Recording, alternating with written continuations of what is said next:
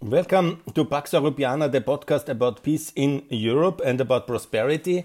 This one is about the EU summits with our partners and friends and future members in Eastern Europe. This is very important because now comes up on the 6th of October during the Slovenian presidency. There will be three important summits uh, which concern me now in this podcast. The 6th of October, it's the EU summit with the Western Balkans that means the six countries from Kosovo, Serbia, Bosnia, Montenegro, Albania, Macedonia. On the 12th, 12th of October, just one week later, it's a specific summit with Ukraine. And on the 15th of December is supposed to be the so-called Eastern Partnership, um, Partnership uh, Summit. Yeah, no, I don't like the Eastern Partnership, but I don't want to be uh, using bad and foul language on this podcast. So let's discuss step by step and why this is appeasement, why this is wrong, why it shows all the things that are wrong in the European Union policy towards uh, the Southeastern European and the Eastern partners. I will explain it all now and I call for Mr. Janša to change this format because we should scrap it. It's not working and it's the wrong signals. Because why? It is much better to have one common summit of the nine countries which are pro European. And we don't need a summit involving uh, the allies of Russia, which is Belarus, which is already basically, for all extent and purposes, angeschlossen.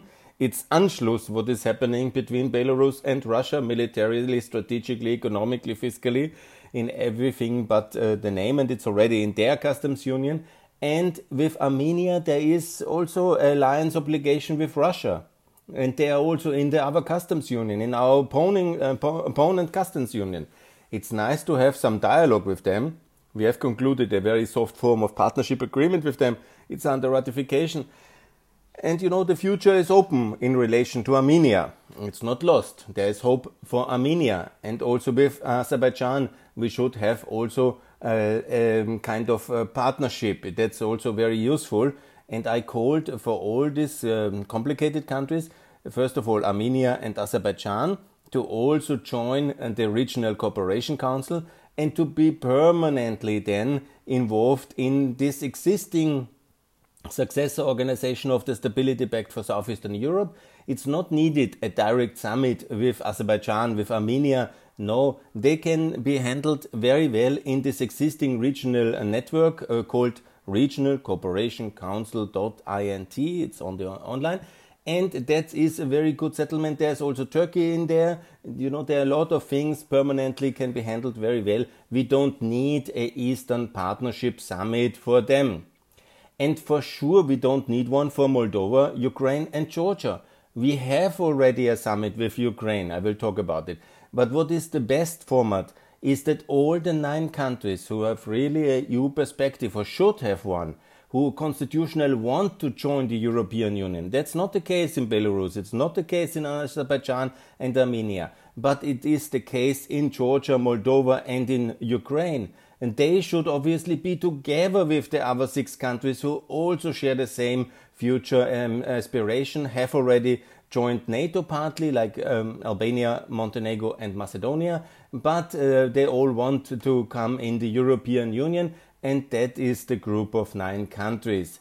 And it makes much more sense to have one summit with all the nine countries and then to talk about all the reforms which EU future members have to undertake and how the EU can support them all fairly and seriously.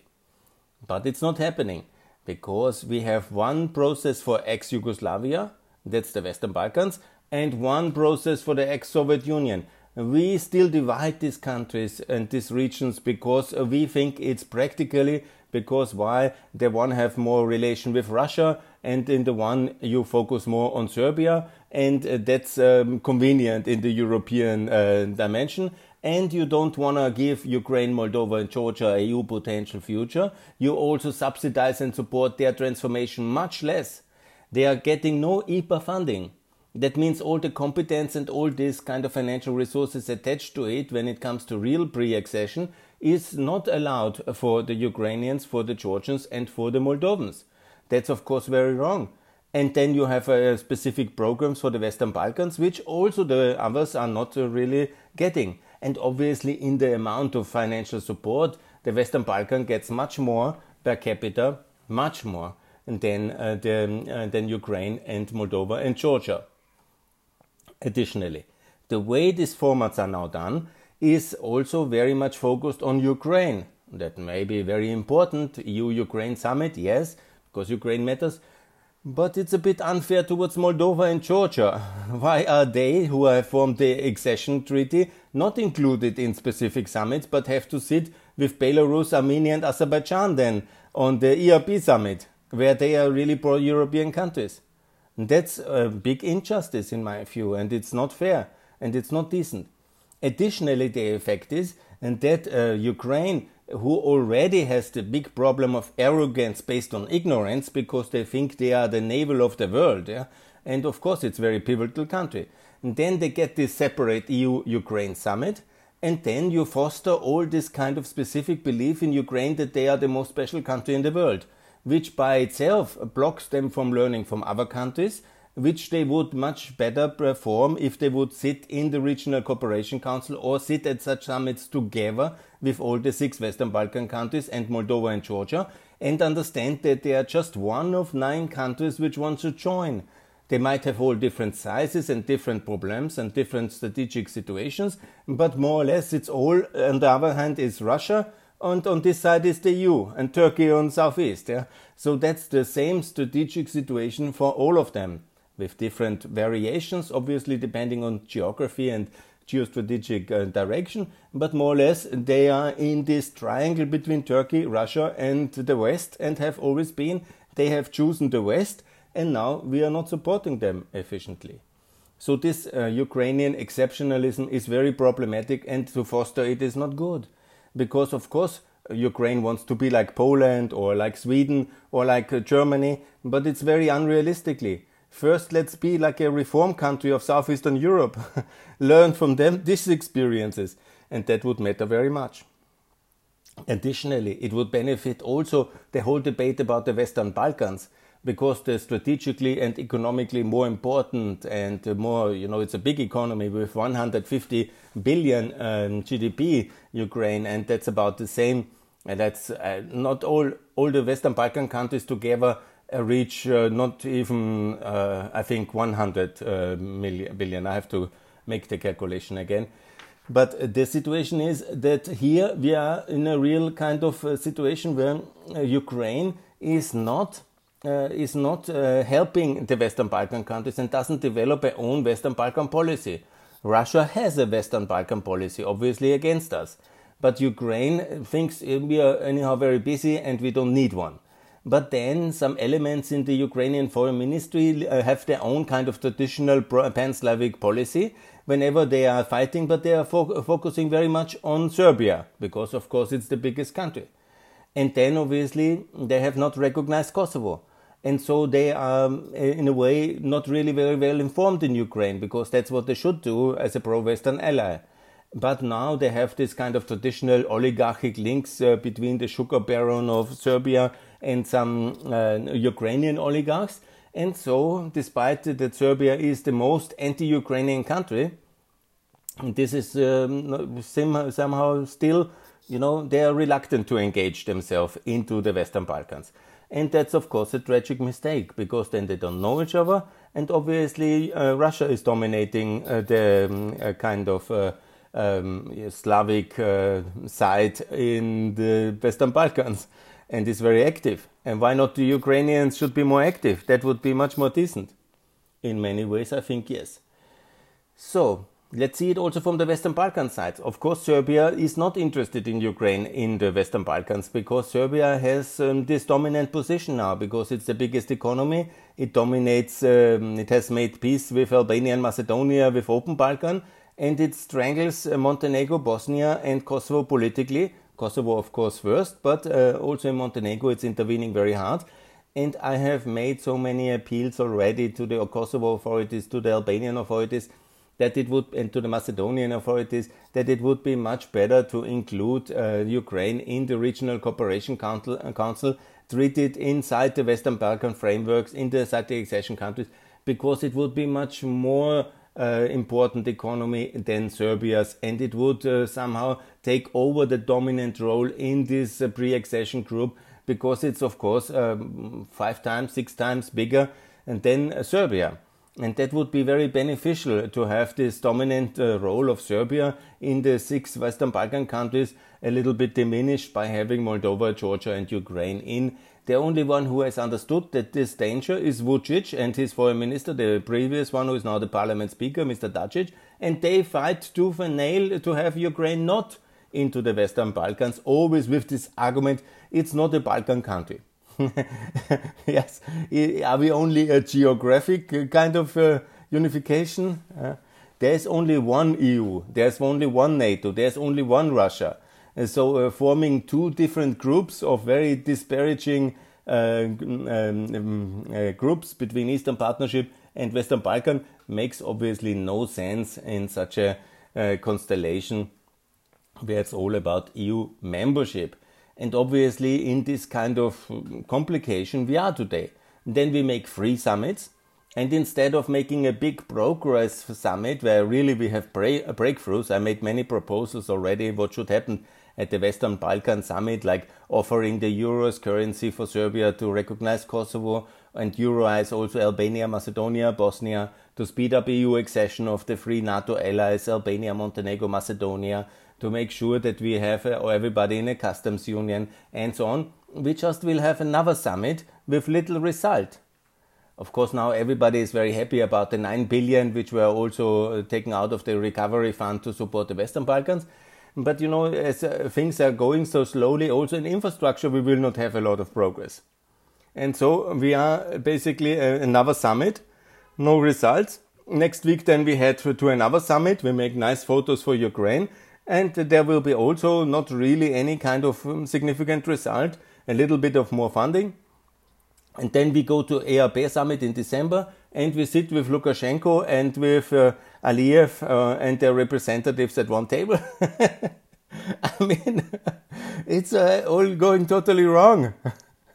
I hope it will not go that extreme that uh, Lukashenko will be invited, but I guess not but it is really, you know, we are not adopting our, we have no institutional flexibility. Some 10 years ago, some formats were decided, and I was already 15 years ago against this whole, uh, the Eastern neighborhood, it was called, uh, when Ferrero Waldner proposed it. And I really attacked them very hard in Brussels in 2005, I remember, because it is a big mistake not to take, it was against Orange Ukraine.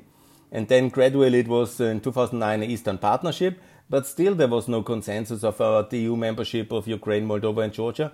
And still today, we have all this mess that was in the meantime with Euromaidan and the wars and the annexation, and everything could have been avoided by better policy in 2005. But it was not to be. So, and now we have three different summits uh, for these uh, 12 countries, and we really don't know exactly, it seems, uh, what to do and it is of a bit of a shame that now we have also two years of uh, Ursula von der Leyen already, Charles Michel, and uh, Charles Michel actually made some travels. He visited Armenia, Azerbaijan. He was also in Ukraine, and you know there was some activity, and uh, it's not enough, obviously, but at least uh, you can also not excuse it anymore. That's just the beginning. They don't know what they're doing because they should, in the meantime, know what they're doing, and they don't do know. So here comes my proposal again. We need just one summit. It's also a big work and financial investment, yeah? We need one summit for all the nine countries. Six Western Balkan, Moldova, Ukraine, Georgia sit on the one side, the 27 on the other side. Everybody together. But these summits must be not only with the EU level, but must be serious summits. Also with the member states, serious activities all together and all united 27 heads of states, the EU Commission, and obviously the Council President and the nine countries together. And we need to make that yearly as an enlargement summit. And additionally, the day to day work has to happen by Ukraine, Georgia joining as well the Regional Cooperation Council. But in this one, you can also include Armenia and Azerbaijan, take them as well in and uh, then make also once a year a regional cooperation council summit with the EU leadership. So you have two major summits a year, that's enough. one EU RCC and one you have the EU and the EU nine enlargement candidates of the future. No Turkey, obviously, on that one. They will not like it, but Turkey cannot join the EU as a political union because it's not ready to submit to the discipline of European foreign policy and it's also not aligned in many other issues. So that's for the long term. So these nine countries, they can and they should. And that's the fair way to do it. And not to have three different summits with various groups.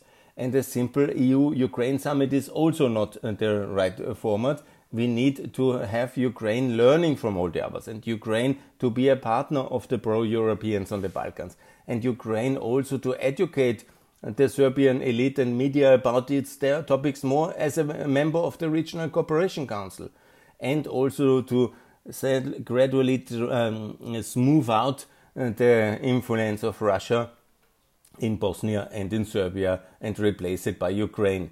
That's of course very important and also somehow dominate. The, it should be Turkey and Ukraine dominating the Regional Cooperation Council and not uh, Serbia. That would be also extremely beneficial.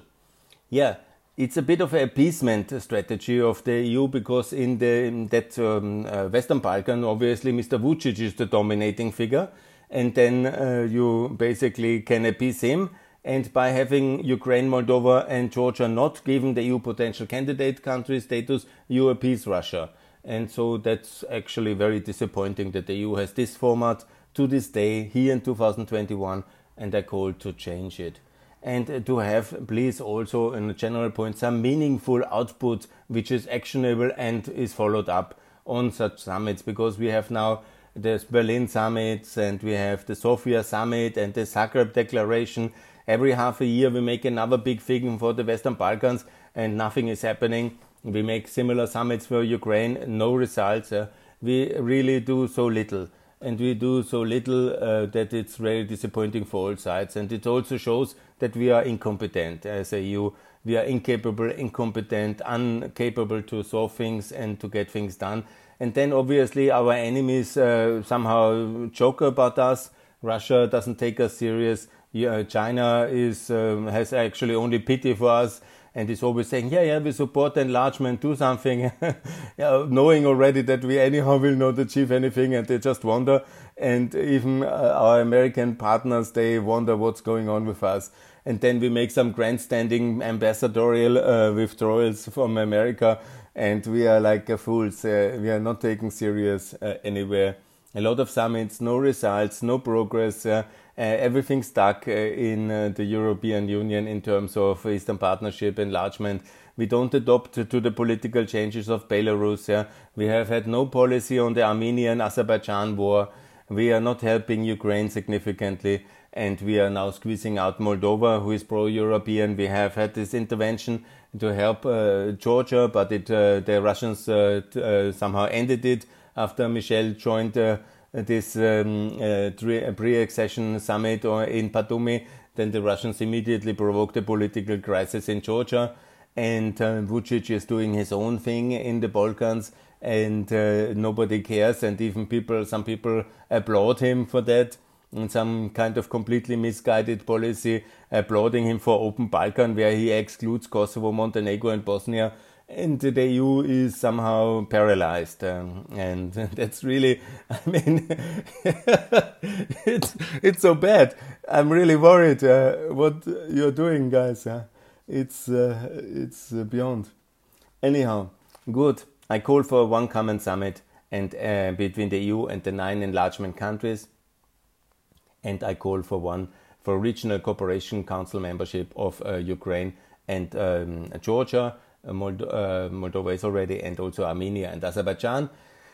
I was recently very happy when I saw that uh, there is a summit, Central European Summit with Ukraine being part of Central Europe. I am now four years already campaigning for Ukraine to join CEFTA, the Central European Free Trade Agreement.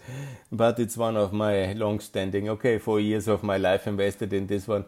But unfortunately, it's not happening. I can just wonder what are the decision makers in Brussels uh, doing? Uh, are they still on this planet? you really wonder from time to time what's going on. anyhow, I'm optimist. Everything will be good. And thanks for listening for my podcast. And let's make sure that Ukraine, Georgia, Moldova have one summit together with the Western Balkans, all nine united, and it will be a EU of 37 members, 27 plus 9, 36. We always hope for the United Kingdom to come back, and that will be the EU of the future. The faster, the better. We will be more stronger. We will be more greener, cleaner, better with uh, everybody inside, and we will be more economically viable. We will be more serious geostrategic actor, and, and this is the way to do it, and not the policy what we currently are doing, which is misguided and which has to change. Thanks a lot for listening to Pax Europeana. More to come, and soon the next podcast will be released. Thanks a lot.